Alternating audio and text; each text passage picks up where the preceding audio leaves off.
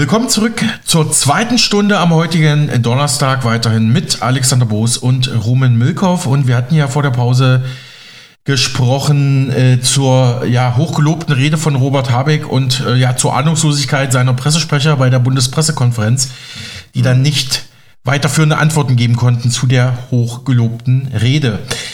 Und ich hatte schon versprochen, bleiben wir mal bei der aktuellen Bundespolitik und den Grünen. Nach der Bund-Länder-Runde beriet gestern Nachmittag auch der Bundestag über die neuen Begrenzungsregelungen der irregulären Migration nach Deutschland. Die wurden ja da quasi beschlossen von der Ministerpräsidentenrunde mit dem Kanzler. Und die Unionsfraktion hatte schnell eine aktuelle Stunde Bundestag beantragt. Die kritisieren ja äh, die Maßnahmen CDU und CSU sind nicht zufrieden mit den Bund-Länder-Beschlüssen da. Sie fordern jetzt entschiedene Maßnahmen zu ergreifen, um die Migrationszahlen deutlich zu senken. Hat man auch gestern Friedrich Merz im O-Ton dazu. Heute hat er jetzt nochmal den, ja, ein, ein rigoroses Verbot für ähm, Islamismusstrukturen etwa in Hamburg gefordert, haben wir ja vorhin gehört. Und ja, jetzt zu den Grünen. Grünen-Chefin Ricarda Lang warnte bereits gestern Vormittag, also vor der aktuellen Stunde im Bundestag am Nachmittag, im RTL NTV Frühstart vor bloßer Symbolpolitik, die hart klingen, aber nichts brächten. Und ich glaube, es geht nicht darum, jetzt Symbole zu schaffen. Es geht nicht darum, jetzt Lösungen zu, zu voranzubringen, die möglichst hart klingen, sondern die voranzubringen, die möglichst viel bringen. Das tun wir mit der Finanzierung der Kommunen, das tun wir mit dem Abbau der Arbeitsverbote und das tun wir vor allem auch mit der Beschleunigung der Verfahren und dem Abbau von Bürokratie. Es gibt einen Prüfauftrag für Transitzentren in Drittstaaten. Diesen Prüfauftrag gibt es auch schon im Koalitionsvertrag. Und natürlich wird man das auch prüfen. Ich will aber ganz ehrlich sagen, ich kann mir nicht vorstellen, wie das rechtlich mit der Europäischen Menschenrechtskonvention, der Genfer Flüchtlingskonvention vereinbar ist. Ich kann mir auch nicht vorstellen, wie man praktisch irgendeinen Staat finden will, wo das am Ende wirklich umsetzbar ist. Und was für uns klar ist, eine Form Ruanda-Modell, das lehnen wir ganz klar ab. Für uns ist klar, wir richten uns aus nach europäischem Recht und jeder Vorschlag, der geprüft wird und jeder Vorschlag, der am Ende umgesetzt wird, muss dem europäischen Recht entsprechen. Und das tut das Ruanda-Modell klar nicht. Ja, soweit Ricarda Lang. Bund und Länder wollen ja jetzt doch am Deutschland-Ticket festhalten. Haben wir auch gestern eine Sendung gehabt. Die Finanzierung ist aber äh, nach der Konferenz mit Kanzler Scholz bei den Ministerpräsidenten immer noch nicht abschließend geklärt. Und Mobilitätsexperten warnen davor, den Ticketpreis, also beim Deutschland-Ticket, jetzt anzuheben. Nach äh, deren Berechnungen ist das 49-Euro-Ticket schon jetzt zu teuer, um wirklich neue Fahrgäste zu gewinnen. Das zeigen ja auch die Statistiken, über die ich auch gestern gesprochen habe. Also ich sage ja Netflix zum Hören heute wieder. Und auch die Grünen wollen eine solche Preiserhöhung beim Deutschland-Ticket vermeiden, wie Parteichefin Ricarda Lang ebenfalls bei RTL NTV sagte. Sie bezeichnet das Ticket nämlich als Erfolgsmodell. Das 49-Euro-Ticket ist doch ein Erfolgsmodell für dieses Land. Es macht den Umstieg auf die Bahn attraktiver. Es ist mehr soziale Teilhabe und es durchbricht den, den Tarifdschungel. Und mein Ziel ist, dass es auch dauerhaft bei 49 Euro bleibt. Ja, noch einmal Ricarda Lang von den Grünen bei NTV. Kommen wir nochmal zurück zum Thema Krieg in Israel. Die G7-Staaten haben sich, also die größten Industriestaaten der Welt, haben sich jetzt im Gazakrieg erneut für humanitäre Feuerpausen und die Einrichtung von Fluchtkorridoren für ja, Flüchtlinge, Kriegsflüchtlinge ausgesprochen, auch um Hilfslieferungen sowie die Freilassung von Geiseln, also von Hamas-Geiseln zu erleichtern.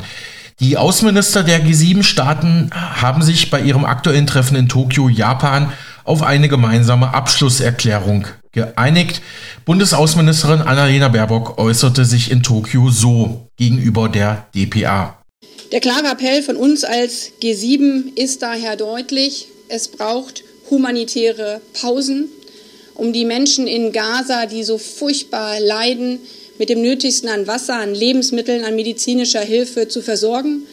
Und es braucht humanitäre Pausen, damit die unschuldigen israelischen zivilen Geiseln, Frauen, Kinder, Männer, Alte, Verwundete endlich freikommen. Ja, soweit Baerbock beim G7-Treffen in Japan zur Lage in Israel-Palästina. Und ähm, sie hat ja damit quasi die neue Abschlusserklärung der G7 äh, kommentiert. Und ich habe mal in meinem Studium, in meinem Studium der Politikwissenschaften gelernt bei meinem alten Professor Rode, ich glaube, den Namen kann ich hier nennen. Ja, eine Abschlusserklärung hat keinerlei rechtliche Relevanz. Also das ist wie ein Kochrezept, äh, das kann man gerne mal veröffentlichen, aber es gibt da jetzt keine irgendwelchen ähm, gesetzgeberischen Zwänge, die sich da jetzt für die Mitgliedstaaten der G7 irgendwie äh, ergeben. Ne? Also von daher nochmal zur Einordnung. Also man kann das natürlich jetzt verlangen, aber äh, außerdem müssen das ja sowieso die Konfliktparteien am Ende durchsetzen, ne? so eine Feuerpause. Ja, wird wahrscheinlich noch weiter ein leidiges Thema bleiben. Ich habe hier zum Konflikt Israel-Hamas nochmal in sehr, in eine sehr interessante aktuelle Analyse gefunden. Und zwar im Bling Bling Newsletter von Weltreporter Philipp Mattheis. Er ist langjähriger China-Korrespondent für verschiedene Medien, unter anderem Stern oder der Standard in Österreich. Und er war auch schon mal als Interviewpartner bei uns und er hat aktuell eine sehr sachliche geopolitische Analyse zum Konflikt verfasst. Ich zitiere mal daraus. Für eine tiefere Deutung des erneuten Krieges in Palästina ist es noch etwas zu früh. Aber es lässt sich sagen, dass die Nutznießer des Konflikts eher im anti-westlichen Lager zu finden sind. Der Iran hat die ja, brutalen Angriffe der Hamas auf israelische Zivilisten zumindest begrüßt. In Peking und Moskau forderte man beide Seiten zur Zurückhaltung auf, was ein Euphemismus ist für wir mischen uns nicht da ein. Sollte jedoch dieser Konflikt in der Ost eskalieren und sogar die USA in den Krieg direkt hineingezogen werden, dürften Ressourcen in Form von US-Dollar und Waffen weg von der Ukraine in Richtung Israel gelenkt werden, wovon Russland freilich profitieren dürfte. Und das äh, stößt ja darin, worüber du gestern gesprochen hattest, äh, Rumen, dass die USA mhm. sich immer weiter zurückziehen aus dem Konflikt. Das deutet also, sich immer mehr an seit, seit ein paar Monaten, ja. Also das halte ich für einen ganz wichtigen Satz, diese Logik. Äh, dass wenn äh, sich die USA in Israel engagieren sollte oder mehr engagieren sollte, dass dann äh, automatisch die Ukraine hinten runterfällt. Also es erscheint mir logisch zu sein, ja. Mhm. Obwohl ja die Chefin von der ähm, vom Finanzministerium, also die US-Finanzministerin, ja gesagt hatte, äh, wir haben genug Geld, um Israel zu supporten, aber auch genauso viel, um die Ukraine zu supporten. Also die USA haben genug Dollar, um beide Konflikte zu finanzieren. Das ist jetzt aber auch schon knapp einen Monat her, wo sie das sagt. äh, ist ja nicht so gut bestellt um die Staatsfinanzen der USA, hat man ja auch schon oft an Ich wollte es gerade sagen, ja. Mhm. ja. Ja, weiter bei Matthijs Bling Bling. Konflikte in und um Israel haben traditionell die größte mediale Aufmerksamkeit. Das liegt nicht zuletzt an der Korrespondentendichte vor Ort. Die ist in Nahost um ein Vielfaches höher als zum Beispiel in Aserbaidschan. Was uns zum zweiten Konfliktherd führt. Es ist niemandem übel zu nehmen, wenn er Aserbaidschan, Armenien und die Enklave Bergkarabach nicht auf der Karte findet. Ich denke mal, unsere Hörer schon, denn wir haben ja auch diese Konfliktthemen leider häufig hier bei uns im Programm. Also die Länder liegen im Kaukasus. Aserbaidschan ist traditioneller Verbündeter der Türkei und auch von Israel. Das ist sehr interessant, diese Konstellation. Und Aserbaidschan ist militärisch wesentlich stärker als Armenien, das ja von Russland unterstützt wird. Da geht es natürlich auch um eine Art Konflikt zwischen Muslime und Christen, Armenien eher christlich geprägt, daher äh, von russischer Seite gefördert und Aserbaidschan eher muslimisch geprägt, daher von, ähm, von der Türkei, die ja auch islamisch geprägt ist, äh, gefördert. Da Russland, also weiter im Text, da Russland nun in der Ukraine so sehr beschäftigt ist, sah Aserbaidschan die Chance, sich seine armenische Enklave einfach mal einzuverleiben. Das war dieser Konflikt vor, ein paar Wochen, hat man auch darüber berichtet. Rund 100.000 Armenier äh, sind ja seitdem auf der Flucht und die Türkei billigte auch das Vorgehen Aserbaidschans gegen Armenien. Aserbaidschan ja der türkische Verbündete. Die Idee hm, ist es, äh, schreibt hier Matthijs, einen Transportkorridor über das Kaspische Meer über Zentralasien nach China zu schaffen. Darüber freue sich Peking, da dies ziemlich genau Chinas Plänen entlang der neuen Seidenstraße entspricht. Das ist genau die Route der neuen Seidenstraße, Belt and Road. Hat man auch schon häufig hier im Programm, hat man auch mit Herrn Matthijs im Interview ein bisschen drüber gesprochen. Und jetzt blickt er nochmal auf Europa. Unterdessen also wenn, haben. Wenn ich, wenn ja, ich ja, noch mal hm? kurz einhaken darf, und zwar auch dieser Satz scheint mir sehr wichtig zu sein, äh, da Russland nun in der Ukraine so sehr beschäftigt ist, sah Aserbaidschan die Chance, sich in sich seine armenische Enklave äh, einzuverleiben. Äh, das äh, scheint mir der, bei der Hamas ähnlich zu sein, äh, zumindest ist das meine Meinung dass äh, man sich da gedacht hat, äh, okay, die Amerikaner ähm, sind jetzt mit der Ukraine beschäftigt, äh, jetzt äh, können wir da mal losschlagen gegen Israel. Ist vielleicht, hört sich vielleicht ein bisschen weit hergeholt an, aber ich denke, da gibt es eine Parallele zu Russland. und zu dem, was der Herr hier sagt. Mhm, ja, ja, klar. Mhm. Ja, danke auch für deinen Kommentar, Rumen. Wie gesagt, jetzt schaut Philipp Matthias auf Europa.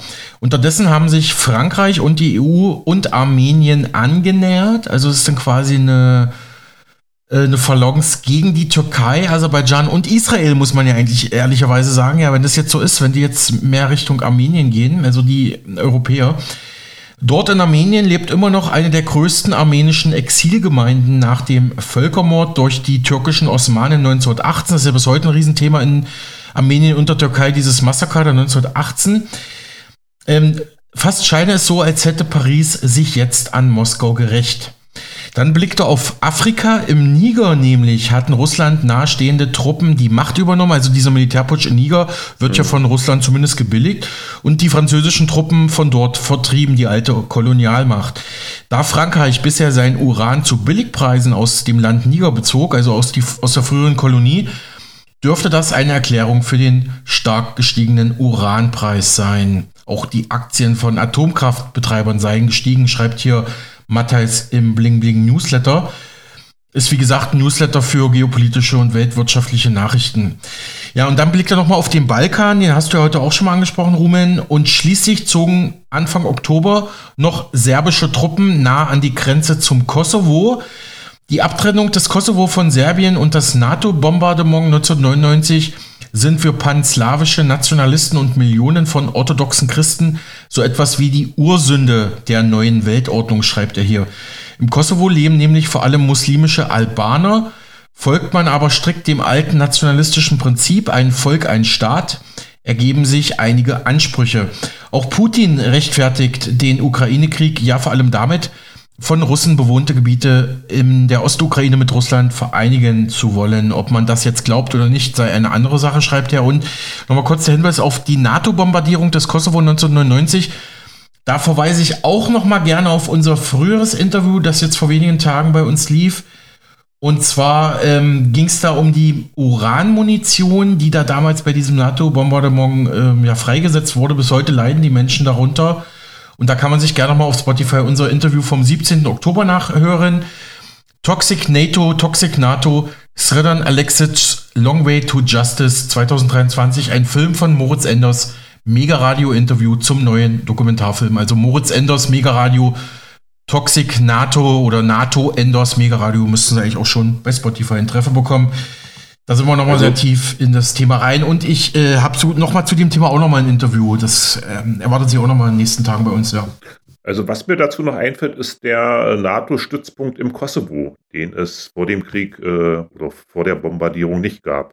Ja. Genau. Ganz unwichtig für, ja. die, für den Westen, da einen Stützpunkt zu haben. Das stimmt. In der genau. Region. Mhm. Genau, strategisch sehr wichtig. Ähm, weiter hier zum Text von Matthäus. Die Welt ist, wie gesehen, im Umbruch. Israel, Palästina, Ukraine, Kosovo, ähm, ja, also, äh, äh, Armenien, Aserbaidschan, hat er jetzt alles genannt, also die Welt im Umbruch. Und man kann dies durchaus als eine Übergangsphase in eine neue multipolare Weltordnung sehen. Allerdings wäre ich vorsichtig, schreibt er, hinter jedem Konflikt sofort die Hand Putins oder Pekings zu sehen, Viele Konflikte resultieren schlicht daraus, dass das fragile Gleichgewicht der vergangenen zwei Jahrzehnte nun gestört ist. Etwas an dieser Stelle ist interessant, was sich eher im Hintergrund abspielt. China wirft derzeit jede Menge US-Staatsanleihen auf den Markt. Also China hält ja noch jede Menge Dollar auch in US-Staatsanleihen, sogenannten US-Bonds, ähm, und wirft die jetzt ab. Der Bestand ist auf dem niedrigsten Niveau seit über zehn Jahren. Was bedeutet das? Die Antwort. Kriege werden im 21. Jahrhundert nur zum Teil militärisch geführt, ein großer Teil findet aber technologisch und vor allem ökonomisch statt. Kurz zum Hintergrund, China ist eines der wenigen Länder zusammen mit Deutschland, Japan und Südkorea, die eine positive Handelsbilanz haben, also Außenhandelsbilanz. Das heißt, sie exportieren mehr als sie importieren. China verkauft also Waren, früher Textilien, heute Elektroautos in die USA. Dafür erhält das Land US-Dollar. Irgendwas muss Peking mit diesem Überschuss tun und in einer immer ja, globaler werdenden Welt kauft China dafür natürlich dann auch US-Staatsleihen. Für die USA war das eine Art Dollar-Recycling. Man druckte US-Dollar, kaufte dafür Waren und der Produzent schrieb einfach Schulden an. Ja, soweit hier dieser Text und mehr zum Thema finden Sie auch in seinem Wirtschaftsbuch-Bestseller Die dreckige Seidenstraße, wie Chinas Wirtschaftspolitik Demokratien und Staaten untergräbt von Philipp Mattheis, den Sie auch auf unserem Spotify-Kanal nachhören können. Alex, blicken wir nochmal auf die Wirtschaft. Wie versprochen kommen wir jetzt nochmal zu Bitcoin und den Kryptomarkt zurück. Im Zuge des aktuellen Hochs beim Bitcoin-Preis scheinen auch andere sogenannte Altcoins und Kryptowährungen nach oben zu gehen. Unser Radiopartner Philipp Hopf, Ökonom und Finanzexperte bei HKCM in Stuttgart, hat sich den aktuellen Kryptomarkt mal näher angeschaut. Der Altcoin-Markt ist aktuell in absolut heller Aufruhr. Die Volatilität ist zurück und zwar die Maximalvolatilität. Wir sehen, dass beispielsweise Altcoins, die jetzt in den letzten Tagen sehr oft angefragt wurden, deswegen nehme ich es jetzt heute mal direkt mit rein, wie Solana einfach nur durch die Stratosphäre gegangen sind. Wir haben hier das Tief genau in unserer Zielzone vom 11. September. Wir haben jetzt vor ein paar Tagen ein bisheriges Hoch ausgebaut und zwar sind das 170,84 Prozent. Auch Coinbase ist massiv angestiegen. Da stellt sich jetzt die aktuelle Frage bei Coinbase. War es das bereits? Kommen wir jetzt direkt aus unserer Zielzone hoch? Primärszenario oder Sekundärszenario? Wir schauen uns jetzt beides mal an. Los geht's.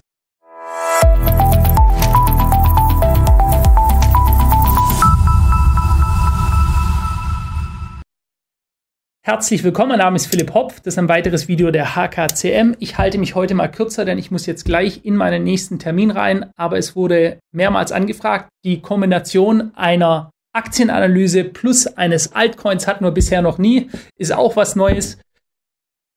Oh, danke sehr für die 260.000 Abonnenten. Ich bin in dieses Wochenende reingegangen mit 256.000 Abonnenten und komme aus dem Wochenende raus mit 261.000 Abonnenten jetzt gerade. Äh, ich wollte zu den 250 eigentlich noch ein Video machen. Jetzt wird es das gesammelt geben zu den 260 die nächsten Tage. Entschuldigung, dass es aktuell so lange dauert, aber es läuft eben auch extrem schnell gerade weiter nach oben. Ich möchte mich ganz herzlich bedanken dafür. Wie immer, ganz herzlichen Dank für die Unterstützung, für das Vertrauen in unseren Kanal. Also fangen wir direkt mal an mit Coinbase, der Kryptobroker. Wir schauen uns ähm, erstmal das unmittelbare Bild an, die mittelfristige Erwartung und dann die langfristige Erwartung. Coinbase, äh, ein Teil unseres Tech 33 Aktienpaketes. Äh, wir setzen hier immer wieder Kaufzonen, die dann für Käufe genutzt werden können. Bevor wir jetzt mit der Analyse starten, sind wir hier überhaupt selbst eingestiegen? Ja, sind wir. Schauen wir mal. Okay, gehen wir zurück zur Analyse. Wir haben hier zwei Szenarien, die wir verfolgen. Erstens mal, das hier ist unsere Kaufzone. Die ist nach wie vor aktiv. Sieht man daran, dass sie noch nicht ausgegraut worden ist, wie die letzten zwei Kaufzonen. Sobald eine Kaufzone auf, ausgegraut wurde, bedeutet es, sie ist nicht mehr aktiv, jetzt nicht mehr investieren. Ja? Diese hier ist noch aktiv, sie ist farbig nach dem grünen Count. Man sieht hier rechts an der Seite die Fibonacci-Kennziffern. Es gibt zwei Szenarien, die wir verfolgen. Erstens, dass wir noch ein neues Tief hier ausbauen. Ist noch gerade eben mit leicht überwiegendem äh, prozentualer Wahrscheinlichkeit hier zu 60 Prozent. Man muss aber davon ausgehen, dass wir nicht noch runterkommen, um die zwei abzuschließen, sondern dass wir sie bereits hier am 27. Oktober 2023 vor ein paar Tagen abgeschlossen haben mit dem Tief bei 69,62 Dollar und nicht noch einmal hier tiefer runterkommen, sondern bereits hier die Trendwende ausgebaut haben. Davon müssen wir jetzt aktuell gerade ausgehen. Ähm, ja, mehr kann ich dazu nicht sagen. Alles andere wäre jetzt wirklich äh, Münzwurf und zu sagen, 100 Prozent, es wird jetzt so laufen. Unsere Zielzone ist getroffen worden. Wir haben hier die Trendwende ausgebaut. Wir sind insgesamt 1, 2, 3, 4, 5, 6 Mal auf dem 61,8er Fibonacci bei 71,38 Dollar aufgekommen. Es wurde jedes Mal verteidigt. Auch hier wieder die absolute Signifikant, äh, Signifikanz von Fibonacci-Unterstützungen auf den Kurs, wie viele Male von mir schon gesagt. Und aktuell sieht es danach aus, dass wir jetzt hier durchstarten. Das könnte sein, kann auch sein, dass wir nochmal runterkommen. Sollten wir nochmal runterkommen, bedeutet, dann erwarten wir ein Ziel hier beim 78,6er bei 60,18 Dollar, auch innerhalb unserer Zielzone, würden wir hier nochmal nachkaufen. Sonst lassen wir es einfach, denn wir sind mehrmals investiert hier. Wir haben eine Bestätigung für das bisherige Hoch, sobald wir hier über die 114,43 gehen. Das ist das bisherige Hoch vom 13. Juli 2023. Das ist das Interessante. Wir sind hier sehr, sehr bullish auf Coinbase. Das hier ist unser langfristiges Ziel. Für die Ausdehnung der Welle 3 ist das 161,8 Fibonacci. Das ist rein auf technischer Basis das berechnete Mindestziel bei 726 Dollar und das ist aktuell noch 760 Prozent nach oben. Ich weiß, bis vor kurzem illusorische Ziele. Jetzt sollte eigentlich jedem klar sein, das ist nicht illusorisch, vor allem wenn jetzt wieder massiv Kapital in den Kryptomarkt reinkommt, auf die Börsen reinkommt. Wir sehen, das Volumen nimmt wieder zu. Das ist auf längerfristiger Basis, also ein Multijahreschart, unser Ziel für diesen Zyklus dann. So, Grundsätzlich also sehr bullisch. Sobald wir hier weitere Einstiege tätigen, werden wir das kommunizieren mit den Abonnenten des Tech 33. Jetzt schauen wir uns den Dauerbrenner an, den viele ja schon ja, bis vor kurzem noch äh, für tot geglaubt haben. Sie sind ja wahnsinnig in diesen Shitcoin, diesen Schrott, diesen Müll Solana einzusteigen. Das ist der schlechteste Shitcoin von allen, auf keinen Fall. Ich habe vor ein paar Wochen saß ich hier und habe gesagt, es ist, interessiert mich nicht, ob das ein Shitcoin ist oder nicht. Was wir hier bei der HKCM wollen, ist, wir wollen Geld verdienen mit unseren Investments. Es ist mir doch völlig egal, was die Usability von einem Coin ist. Ob der jetzt tolle Anwendungsmöglichkeiten hat oder nicht, interessiert mich überhaupt nicht. Mich interessiert, dass wir zum richtigen Moment einsteigen, dass wir unsere Zielzonen treffen und dass wir danach möglichst hohe Kursanstiege haben, bedeutet Cash in the Tash. Ja, und jetzt schauen wir uns mal an, was bei Solana passiert ist. Witzigerweise, Bitcoin hat ja bisher so ziemlich alle anderen Coins, vor allem aber Ethereum äh, outperformt und Solana performt hier richtig schön Bitcoin aus nochmal hier gezeigt. Bisher über 170 Prozent Kursanstieg. Das waren die letzten Zonen hier, die wir abgefangen haben. Äh, aktuell jetzt auch diese hier ausgegraut. Wir gehen ja davon aus, dass wir hier demnächst eine Welle 3 hier stoppen. Ich würde hier übrigens, um das gleich mal zu sagen, nicht mehr zwischendrin. Wer das jetzt verpasst hat, hier obendrin noch einsteigen. Hier kann es jederzeit wieder zu stärkeren Korrekturen kommen. Wir werden diese berechnen, wir werden sie benennen, wir werden weitere Einstiegszonen benennen, in dem Fall in unserem Altcoin-Paket. Welche Altcoins analysieren wir in unserem Altcoin-Paket? Ganz einfach. Das hier sind sie. Kronos, Ripple, Litecoin, Binance Coin, Avalanche, Chainlink, VeChain, Polygon, Cosmos, Decentraland, Uniswap, Cardano, Solana, Quant und Polkadot. Bitcoin und Ethereum kommen kostenlos jeden Tag mit dazu. Also alle Altcoins plus BTC und ETC obendrauf. So, Solana, langfristiges Ziel. Auch da exakt das gleiche wie seit Monaten. Schauen wir es uns an. Wir befinden uns aktuell hier. Langfristiges Ziel für die Welle 3. Mindestziel ist 161,8 Fibonacci bei 440 Dollar. Ein wahrscheinlicheres Ziel ist 200er Extension bei 5,43. Aktuell haben wir noch Platz. Mindestziel 1000 Prozent wahrscheinlicheres Ziel im Bereich des 200ers äh, sind wir schon bei 1255. Ja, und jetzt könnte man das Ganze noch Moonboy-mäßig aufspielen, aber ich möchte hier einfach mal nur die höchste Erwartung. Es kann natürlich noch deutlich weitergehen. Warten wir es ab. Auf jeden Fall sind wir auch hier sehr bullisch aktuell. Soweit erstmal bis hierher Finanzexperte Philipp Hopf. Und der Bitcoin-Fachmann hat sich außerdem noch mit Jurist Dr. Mark Meisch unterhalten. Der arbeitet mit Strafverfolgungsbehörden zusammen und hilft Betroffenen bei Finanz- und Bitcoin-Betrug. Zuletzt hat die Polizei in der Schweiz in Zürich einen Bitcoin-Betrüger dingfest machen können. Erinnern wir uns noch einmal an den verurteilten FTX-Chef Bankman Fried, der ja auch seine Kunden ja massiv abgezockt hat. Jedenfalls Dr. Meisch und Hopf beide warnen vor gigantischer Abzocke mit Kryptobetrug. Also Vorsicht, immer auf seriöse Bitcoin-Anbieter achten.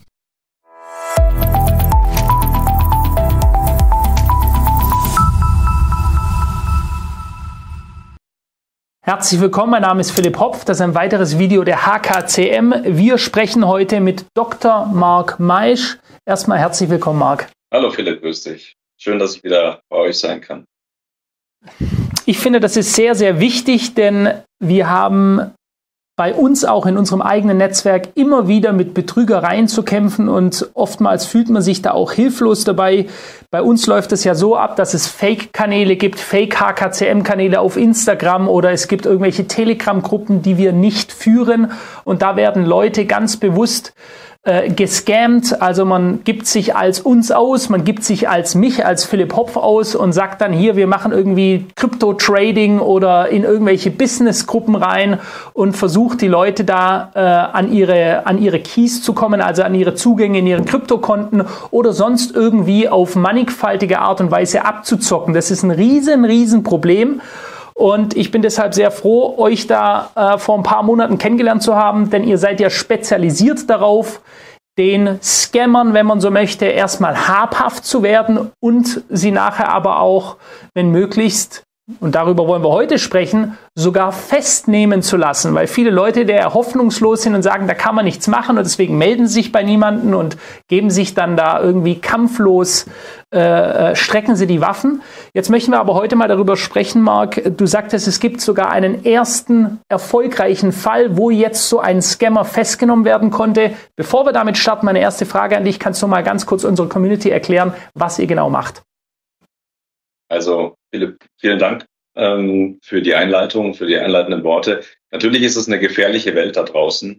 Und ähm, dass man nachgemacht wird, dass man gefaked wird im Internet, das ist absolut an der Tagesordnung mittlerweile. Deswegen ist es gut, dass du Follower hast, die ähm, da ganz genau hinschauen und ähm, immer äh, ja, überprüfen, mit wem sie es zu tun haben. Ähm, was machen wir ganz genau? Ich bin Rechtsanwalt und Fachanwalt für IT-Recht und seit vielen Jahren spezialisiert auf Cybercrime. Betrug ist also quasi unser Geschäft nur andersherum. Wir versuchen, die Täter zu ermitteln, die Fälle aufzuklären, gemeinsam mit der Polizei und der Staatsanwaltschaft, um die Täter, ähm, um die Täter festnehmen zu lassen und äh, den Opfern zu helfen. Wir haben eine Vielzahl von unterschiedlichen Delikten, die wir hier bearbeiten. Einen allen voran ist natürlich der Kryptobetrug besonders interessant, weil er sehr mhm. hohe Schäden verursacht. Jetzt arbeitest du ja mit dem Herrn Timo Züffle zusammen, die, und da macht ihr Crypto-Tracing, also ihr verfolgt die Spur der Betrüger. Ihr könnt das quasi über die Blockchain verfolgen. Wohin sind äh, Betrugsgelder äh, geflossen, um dann eben auf die Spur der Täter zu kommen. Das ist ja schon ein guter Erfolg und hat bestimmt schon einigen Leuten geholfen. Jetzt ist aber auch mal wirklich eine echte erste Erfolgsmeldung da. Und zwar äh, hast du mir erzählt, dass es eine erste Festnahme gibt. Kannst du uns darüber mehr sagen? Dieser Fall hier ist besonders spannend. Das war vor ein paar Wochen, äh, saß ich hier im Büro auf dem Weg zum Flughafen. Es klingelte das Telefon und es war die ähm, Züricher Kriminalpolizei am Telefon, die mir sagte, mhm. äh, Herr Meisch, wir haben in dem Fall XY, den wir hier bearbeiten, eine, ähm, einen ähm, Beschuldigten festgenommen. Und das waren natürlich große Nachrichten für mich. Dann fragte ich ja, was, was ist denn jetzt mit dem Beschuldigten? Ähm, wann wird er denn vernommen? Kann ich da dabei sein? Und äh, die Schweizer sagten mir dann, ja, Herr Meisch, Sie können gerne mit dabei sein. Die Vernehmung ist in zwei Stunden. Jetzt habe ich natürlich keinen Helikopter hier stehen, um dann hier schnell nach Zürich zu eilen. Aber ähm, insgesamt ist es trotzdem ein sehr spannender Fall gewesen. Hier, um das mal kurz zu erzählen, war es so, die Mandantin wurde angerufen ähm, von einem Michael Graf. Den Namen kann man locker sagen, ist schließlich der Beschuldigte. Und ähm, die Namen, unter denen die Täter auftreten, sind meistens ohnehin Alias-Identitäten, wie die Polizei sagt. Mhm. Also das heißt, es sind ähm, nicht die echten Namen der Menschen, die anrufen, sondern ausgedachte Namen. Dieser Michael Graf hat unsere Mandantin dann überredet, ein Coinbase-Konto anzulegen und ähm, um ein Investment zu machen, Geld auf bestimmte Wallets zu transferieren. Das war mal im Prinzip, was da grob vorgefallen ist. Ähm, mhm. Insgesamt hat die Mandantin rund 250.000 Schweizer Franken transferiert. Ah, Dieses Geld Scheiße unglaublich, oder? Also dieses, mhm. und zwar ähm, äh, war es so, dass Michael Graf natürlich nicht nur am Telefon gesagt hat, das ist so und so, also sie zahlen hier 10.000 Schweizer Franken ein und übermorgen sind es dann 100.000 Schweizer Franken oder so. So war es nicht, sondern hier wurde eine Plattform gezeigt, die mittlerweile im Internet nicht mehr abrufbar ist, unter der man dann diese, diesen Kursverlauf oder diesen möglichen Kursverlauf sehen konnte. Sie hatte da ein Login, sie konnte sich da einwählen, Sie hat das alles gesehen. Sie hat auch ihr eingezahltes Geld dort gesehen, wie es sich mit einem bestimmten Hebel dann ähm, verändert hat. Und das hat sie natürlich überzeugt und deswegen hat sie immer mehr und mehr transferiert. Mhm, mh. Jetzt war es so, ähm, als wir, ähm, als die Mandantin zu uns kam, war natürlich längst der Kontakt mit Michael Graf abgebrochen. Das ist äh, relativ üblich. Entweder sagen die Täter, pass auf, ähm, also sagen zum, zum Opfer, pass auf, ähm, du möchtest Geld, Geld zurückhaben, kein Problem. Du zahlst aber erst nochmal 20.000 Euro Steuern oder 50.000 Euro Gebühren oder sonst irgendwie. Oder der Kontakt bricht ab. Also das sind so die gängigen Konstellationen. Und ähm, dann wissen die Opfer nicht weiter, wie kommen sie an ihr Geld. Sie haben so viel Geld da reingesteckt, wie kriegen sie ihr Geld wieder raus? Sie sind völlig verzweifelt. Diese Opfer wenden sich dann an uns und wir überprüfen erstmal, ist das, ähm, ist das überhaupt ein Betrug, ein Scam oder war das vielleicht einfach ein Fehlinvestment? Das kann ja auch sein. Wenn ich jetzt Aktien mhm. kaufe von Siemens und Siemens äh, ist übermorgen insolvent, dann ist mein Geld weg und es ist keine Straftat. Kann auch sein. Mhm. Aber in diesen Kryptokonstellationen, ähm, Fälle, wie ich es dir auch in dem ersten Video schon erklärt habe, wo jemand am Telefon sehr hartnäckig versucht, jemanden zu irgendwas zu überzeugen, ist es meistens ja. Betrug. Ja, klar, die Erfahrung machen wir ja auch immer wieder. Ganz klar. Ganz genau. Also du weißt es ja wie keiner besser, dass Trading nicht so einfach ist, wie ähm, mal schnell hier Geld überweisen, 250 Euro und dann zack hat man da irgendwie nach drei Tagen 10.000 Euro draus. Trading funktioniert doch so nicht, oder? Ganz klar, und das sind ja immer die, äh, da kommen zwei Sachen zusammen. Erstens mal wahnwitzige Behauptungen, Renditeversprechen, die für jeden, der sich auskennt, klar sein sollten, dass die nicht umsetzbar sind. Und wenn sie es wären, dann würden die Personen keine Fremdgelder annehmen. Denn wenn ich in der Lage bin, innerhalb von drei Tagen 500 Prozent zu machen, dann kratze ich mir mein eigenes Geld zusammen, suche unter meiner Matratze, hole mir da meine paar hundert Euro raus und nach einem Jahr bin ich Milliardär. Ja? Äh, also diese Logikkette verbinden die Leute nicht. Und das ist eben auf der anderen Seite die Unwissenheit der Leute, gepaart mit Gier natürlich noch. Da kommt also einiges zusammen. Ja, es gibt ja dieses Phänomen, dass man sagt, je weniger man sich in etwas auskennt, desto risikofreudiger ist man dann darin. Und äh, Richtig, das ja. sehen wir leider bei unseren Mandanten sehr oft. Hinzu kommt, dass die Mandanten ja oft auch mit, mit Fachbegriffen äh, äh hier vollgesülzt werden, dass sie einfach auch nicht verstehen, also gar nicht verstehen, worum es geht. Die Täter aber spezialisiert darin sind, Vertrauen aufzubauen. Also sie fragen mhm. sehr viel bei den Opfern nach, sie merken sich die Geschichten, sie rufen morgen nochmal an und fragen, wie war es vorgestern im Krankenhaus. Ähm, also diese, die Form, dieses sogenannte Social Engineering, das läuft einfach perfekt, so wie auch in diesem Fall hier. Mhm. Da lief das eben auch genauso ab. Die Mandantin kam dann zu uns. Wir haben einen ersten Check gemacht, der ist bei uns immer kostenlos und ähm, haben dann schon anhand der Einzahlungen, die sie gemacht hat, gesehen, wie ist das Geld von den, von den ähm, Wallets weitergeflossen durch die Blockchain. Und da ergibt sich für uns schon immer ein erstes Bild. Wenn ähm, also ein, eine seriöse ähm, ein seriöses Angebot würde so aussehen, dass äh, Dinge, vor, also dass Gelder von A nach B laufen. Aber wenn sie im Prinzip durch einen riesigen, eine, eine riesige Mindmap an unterschiedlichen Konten laufen, völlig verzweigt, dann spricht es eher dafür, dass die Mandanten auf äh, Betrüger reingefallen sind, die nichts anderes mhm. versuchen, als das Geld möglichst schnell so ähm, heterogen wie möglich durch die Blockchain zu verteilen, um die Spuren zu verwischen. Also das mhm. zeigt sich schon bei der Blockchain-Analyse. Und ähm, das ist etwas, ähm, warum Herr Züffler und ich uns zusammengetan haben, um zusammen zu ermitteln, weil die Polizei gerade in Deutschland zum Beispiel in bestimmten Bundesländern wie Baden-Württemberg überhaupt nicht über die Möglichkeiten verfügt, dass ähm, diese, also diese Crypto-Tracing-Tools ähm, zu verwenden. Es gibt Bundesländer, mhm. in denen klappt es besser. Da gibt es zum Beispiel, also es gibt ja Chainalysis als den Marktführer, ähm, gibt auch viele andere Tools auch. Und ähm, bestimmte Bundesländer, da haben bestimmte Polizeistationen ähm, oder, oder Kriminalpolizeiinspektionen haben dann Zugriff auf diese Tools und können das auch bedienen. Das sind natürlich noch viel weniger, die das wirklich bedienen können und können dann da ähm, halbwegs vernünftig ermitteln. Andere Bundesländer wiederum fallen da völlig aus und können das gar nicht und machen nichts anderes als bei blockchain.com oder so ähm, quasi kostenlose 0815-Analysen zu machen. Damit kann man natürlich mhm. keinen Täter finden. Um, um den ganzen Krimi jetzt aufzulösen, die Zürcher Polizei, der ist es aber dann gelungen, jetzt quasi diese, diese Person, den Herrn Grafen, wirklich zu finden und festzunehmen. Hier war es so, ähm, der Michael Graf war es nicht, ähm, mit dem die Mandantin telefoniert hatte, sondern ähm, hier war es so, dass die Polizei sich ähm, anhand von unserem ähm, Kryptowährungsgutachten angeschaut hat, wohin sind die Gelder geflossen. Manche Wallets waren bei Binance, manche waren bei HitBTC, einer anderen Exchange.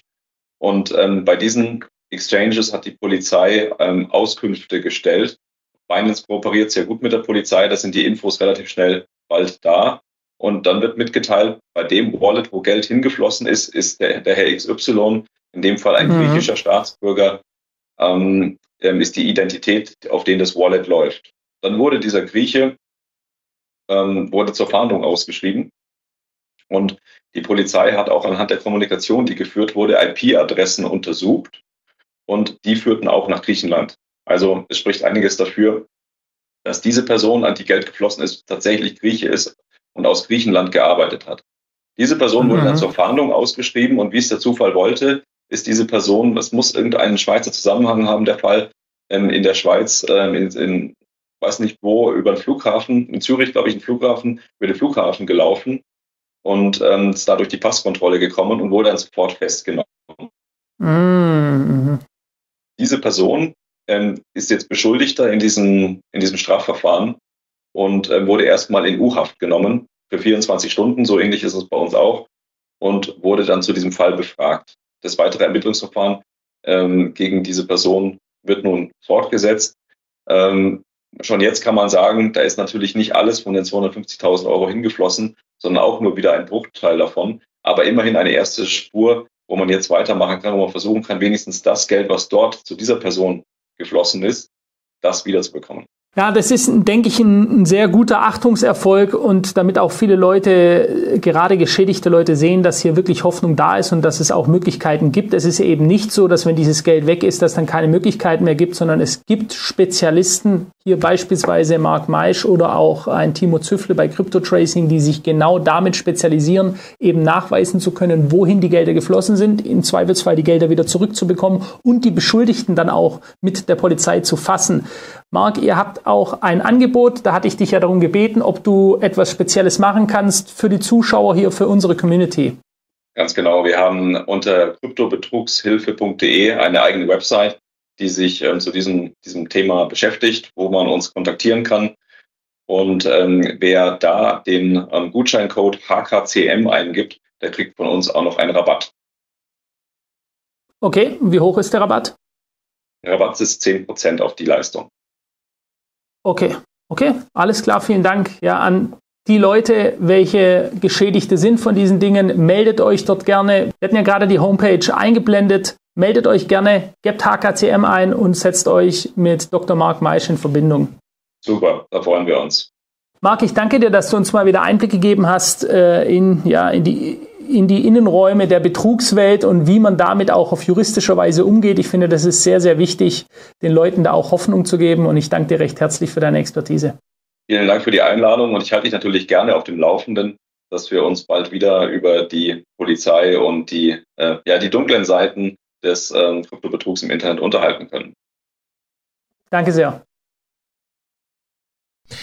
Sagt abschließend unser Radiopartner Philipp Hopf im Gespräch mit Dr. Mark Meisch, Fachanwalt für IT-Recht. Und Herr Hopf war ja auch der, der vorhin über die USA gemeinsam mit dir gesprochen hat. Rumen, Hilfe, wenn Sie von Bitcoin-Betrug betroffen sind, finden Sie unter www.kryptobetrugshilfe.de und ähm, ich hatte ja versprochen, wir blicken noch kurz auf Italien. Äh, Meloni will das Bürgergeld in Italien abschaffen. Italiens rechte Regierung macht ernst und schafft das sogenannte Bürgergeld ab.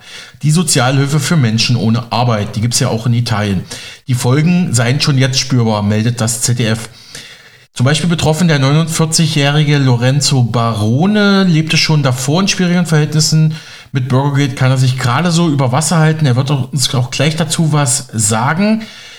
Ähm, und er sagt ja, das, also, das ist für uns finanzielles Ende, sagt der Italiener aus der Stadt Bacoli in der Metropolregion Neapel. Und der Bürgermeister von Bacoli, Rossi Gerardo della Ragione, formuliert es noch drastischer, das sei eine soziale Bombe. Aber Italiens ultrarechte Ministerpräsidentin Giorgia Meloni bleibt hart in der Sache und verteidigt die Entscheidung die Abschaffung des Bürgergelds. Ab nächsten Jahr sollen in Italien nur noch Haushalte mit Menschen über 60 oder mit Behinderungen sowie solche mit minderjährigen Kindern eine sogenannte Eingliederungsbeihilfe, also ein Bürgergeld von maximal 500 Euro pro Kopf monatlich erhalten. Alle anderen gelten als arbeitsfähig.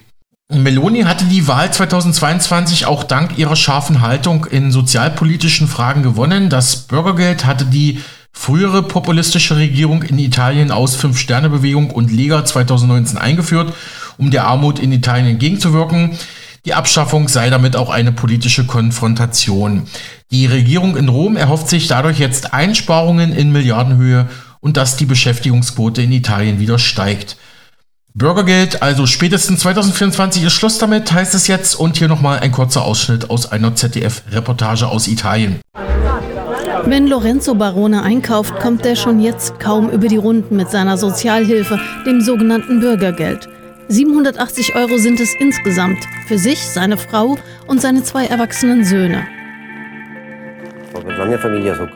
Wenn es nicht reicht, lasse ich anschreiben, weil es sein muss. Meine Söhne müssen schließlich essen. Ich schaue, welche Angebote es gibt und die kaufe ich immer, um Geld zu sparen. Ich würde jetzt ein paar Nudeln mitnehmen und etwas Soße. Immerhin sind sie satt, wenn sie einen Teller Pasta mit Soße gegessen haben. Doch selbst das Bürgergeld, das ihm wenigstens noch ein wenig Spielraum lässt, soll ihm in wenigen Wochen gestrichen werden. Wenn Sie uns das Bürgergeld wegnehmen, wird es das Ende sein. Wirklich. Die Regierung Meloni hat genau das für viele Bezieher entschieden. Seit August werden die Zahlungen nach und nach eingestellt. Natürlich vermisst man die Leute, die bisher das Bürgergeld erhalten haben. Diese Menschen fehlen. Vorher hat es die Wirtschaft ein bisschen angekurbelt. Barcoli hat 25.000 Einwohner. Etwa 1200 Haushalte erhielten Bürgergeld. Das heißt, rund jeder Sechste hier lebt direkt oder indirekt davon, bis jetzt. Wie wird es für sie weitergehen? Wie für Barcoli? Die soziale Bombe durch Familien, die früher in der Lage waren, das Essen auf den Tisch zu stellen und das heute nicht mehr sind, ist real. Und sie kann explodieren. Hier in der Nähe Neapels im sozial schwachen Süden Italiens ist die Abschaffung des Bürgergeldes deshalb das Thema auf den Straßen. Vielen wurde es bereits ersatzlos gestrichen. Man kann nicht mehr. Mamma mia, ja, es ist schrecklich. Ich war Bezieherin des Bürgergeldes, weil ich körperlich nicht so viel arbeiten kann. Ich würde gerne einen Weiterbildungskurs machen, wie die Meloni es anbietet. Dann würde ich eine Bescheinigung bekommen. Also ich habe fast 200 Stunden an Kursen gemacht. Sie lassen uns Kurse machen und lassen uns unterschreiben. Dann rufen wir an, immer wieder und niemand ruft zurück. Die rechte Ministerpräsidentin Giorgia Meloni hat die Streichung des Reddito di Cittadinanza, des Bürgergeldes, zur Chefsache gemacht. Schon im Wahlkampf ein zentrales Versprechen. Wer Bürgergeld kriegt, ist von Politikern, vom Staat abhängig, so ihre Parole. Und ihre Anhängerschaft feierte sie dafür. Als Regierungschefin gibt sie sich moderater, doch in der Sache bleibt sie unerbittlich. Beim Bürgergeld haben wir das Richtige getan, das, was wir versprochen haben, festzustellen, wer arbeiten kann und wer nicht. Die das nicht können, werden weiterhin unterstützt. Wer arbeiten kann, soll arbeiten und ausgebildet werden. So werde Arbeit gefördert und Ausgaben eingespart, so Meloni. Künftig soll nur Bürgergeld erhalten, wer über 60 Jahre alt oder schwerbehindert ist oder wer minderjährige Kinder hat. Allen anderen wird es gestrichen. Die ersten 169.000 Haushalte erfuhren vom sofortigen Stopp ganz lapidar per SMS, ausgerechnet im August, zu Beginn der landesweiten Urlaubszeit. Bis zum Jahresende wird es zweieinhalb Millionen Menschen betreffen. Enrica Molicchio forscht zum Thema Armut. Sie sieht die Entscheidung kritisch. Ich glaube, dass es nicht mehr Arbeitsplätze schaffen wird, sondern nur mehr Verzweiflung. Die Stellenangebote, die über die von der Regierung vorgesehene Plattform kommen, sind sehr, sehr wenige. Und auf jeden Fall helfen sie nicht dieser Nutzergruppe, also den Beziehern von Bürgergeld. Denn das sind hauptsächlich Arbeiter und oft über 50 Jahre alt. Vor allem Italiens wirtschaftlich schwacher Süden ist betroffen. Dort demonstrierten einige gegen die Abschaffung in Neapel. Arbeit, sagen sie, gibt es hier kaum, jedenfalls keine legale. Schwarzarbeit bieten sie mir alle an. In Neapel bieten sie das alle an. Sie geben dir einen Teilzeitvertrag, aber sie zahlen dir, was sie wollen. Wir sagen nicht, dass wir nicht arbeiten wollen. Wir wollen ja arbeiten. Dann bräuchten wir kein Bürgergeld. So sei es auch in Bacoli, sagt Lorenzo Barone und er zeigt uns die Situation in seiner Stadt. Man sieht den Niedergang. Ja, soweit das ZDF. Italiens Ministerpräsidentin Meloni will ab 2024 die Staatshilfe, also das Bürgergeld, die Sozialhilfe komplett streichen. Betroffene leben schon jetzt am Limit und leiden schon jetzt unter Inflation und mangelnde Arbeitsangebote. Und ich habe ja noch ein Wirtschaftsthema gefunden, hochaktuell. Es gibt mal wieder einen neuen Pharmaskandal, diesmal bei Novo Nordisk aus Dänemark. Wir hatten ja auch schon über das Unternehmen in den letzten Wochen gesprochen. Das Unternehmen ist mittlerweile das wertvollste in Europa, also zumindest äh, vom Börsenwert her. Und ähm, geht zurzeit durch die Decke, weil man diese sogenannten Ozempic-Spritzen herstellt. Christi Rieger berichtet für uns. Dieses Thema zeigt den Verfall unserer Gesellschaft. Und ich weiß, für manche Menschen wird vielleicht dieser Inhalt des Videos einfach viel zu heftig sein. Aber wenn es keiner ausspricht, dann muss es doch wenigstens hier auf diesem Kanal ausgesprochen werden geht es um etwas ganz anderes als vielleicht sonst in den Videos, aber es zeigt einfach, es ist, ich sage mal, ein gesellschaftskritisches Video, gleichzeitig auch äh, vielleicht sehr interessant für alle. Und hier geht es um eine Erneuerung, die in Deutschland diesem Jahr auch zugelassen wurde. Und zwar geht es um die Abnehmspritze. Und die Abnehmspritze sorgt für so viel Diskussionsbedarf, für so viel Kriminalität und gleichzeitig absolute Eskalation, was die großen Unternehmen angeht. Und all das schauen wir uns an. Also von daher schau es dir von Anfang bis zum Ende an. Auch wenn es ein etwas äh, sehr kritisches Video ist, wie eigentlich alle meine Videos. Aber ja, der dänische Pharmakonzern Novo Nordisk, vielleicht hast du davon gehört, zählt auf jeden Fall zu den wertvollsten Pharmaunternehmen der Welt.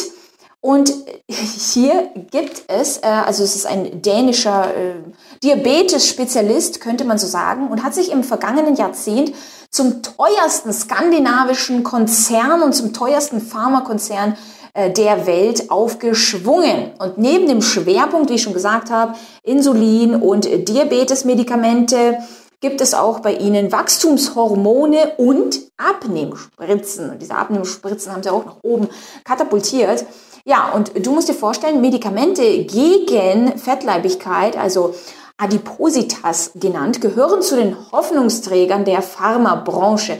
Ich möchte darauf gar nicht so sehr eingehen. Das habe ich eigentlich ganz gut in meinem Buch alles erklärt, äh, wie das mit der Pharma, wie das alles entstanden ist, was dann auch äh, selbst ein äh, Rockefeller damit zu tun hat. Sehr interessant. Deswegen, ich sage dir, dieses Buch hat sehr viele Themen, die relevant sind, um das gesamte System dann auch zu verstehen. Aber ja, gehen wir weiter. Es gibt da verschiedenste Medikamente, darunter auch zum Beispiel Wegovi, wenn ich das richtig ausgesprochen habe. Und ähm, äh, es hat seit seiner ersten Zulassung vor zwei Jahren für Novo Nordisk zu einem enormen Erfolg geführt. Also sie verkaufen das sowohl in den USA, Norwegen, Dänemark, äh, Großbritannien, aber inzwischen auch Deutschland, denn es ist auch in Deutschland seit ungefähr Mitte des Jahres erhältlich. So, jetzt muss man aber gleichzeitig aufpassen, wenn du dir jetzt denkst, oh, was, was ist das? Ist das jetzt toll? Mache ich gerade Werbung dafür? Sollte ich mir das auch holen? Aufgepasst, es gibt hier sehr viele Kriminalitätsfälle und Betrüger sogar. Und du musst dir vorstellen, Betrüger gehen meistens dorthin, wo es auch eine äh, Nachfrage dann auch gibt, dass ihre Betrugsfälle überhaupt funktionieren. Und das tut es scheinbar, denn es, es gibt hier schon große Warnungen, selbst von Pharmakonzernen selbst, dass man aufpassen muss, äh, was man hier tut. Also, das heißt, wir haben hier sehr große Pharmakonzerne, die derartige Medikamente äh, hier reinbringen. Dieses Medikament sollte einerseits für die Diabetes-Menschen sein, also Menschen, die Diabetes haben, um ihnen dabei äh, hier ein bisschen Erleichterung zu geben. Teilweise gab es da Fortschritte und so weiter und so fort. Aber zusätzlich als kleiner Nebeneffekt, beziehungsweise teilweise als wirkliche Abnehmspritze äh, deklariert, ist dieser Abnehmeffekt, was dann äh, absolut die Runde gemacht hat. Es wurde zu einem TikTok-Trend, sich hier irgendwelche Spritzen in den Bauch zu jagen und zu äh, zeigen, wie schnell man denn eigentlich abnehmen kann, ohne irgendetwas dafür großartig zu tun. Und deswegen ist meine Frage, meine gesellschaftskritische Frage und gleichzeitig aufzuzeigen, in, in, wo sind wir hier angelangt? Ist das wirklich Revolution? Ist das der Fortschritt, die Technologie, wie wir sie uns vorstellen, dass man sagt, ja, moderne Welt und äh, wir haben ach so tolle Sachen. Äh, ja, gut. Du musst dir vorstellen, es sind teilweise Minderjährige, aber auch Menschen, die so ein bisschen abnehmen wollen. Und sie sagen von sich selbst, also es gibt da ganz, ganz viele auch Reportagen und so weiter. Deswegen wollte ich dir das auch alles mitgeben. Möglicherweise regt es sie auch zur Weiterrecherche an, beziehungsweise zeigt dir auch, ähm, möglicherweise hat man, beziehungsweise man hat selbst immer etwas zum Verbessern seiner Denkweise, seiner Einstellung und so weiter. Und möchte man sich mit äh, diesen Menschen in, in ein Boot schwingen Und deswegen, diese Menschen sagen selbst, ja, ich bin einfach zu faul. Ich bin zu undiszipliniert, das äh, ja wirklich jetzt zum Beispiel Sport zu machen. Denn, wie gesagt, abnehmen, ja, äh, Sport machen, Ernährung umstellen und naja, im Grunde wäre da nicht viel dabei. Aber es ist zu, zu schwer. Es ist viel einfacher, sich das zu machen. Viel einfacher, ein Pillchen zu nehmen oder viel einfacher, der Regierung zu folgen und auch irgendwelche Spritzchen zu setzen. Aber das ist jetzt gerade nicht äh, wichtig, sondern was anderes.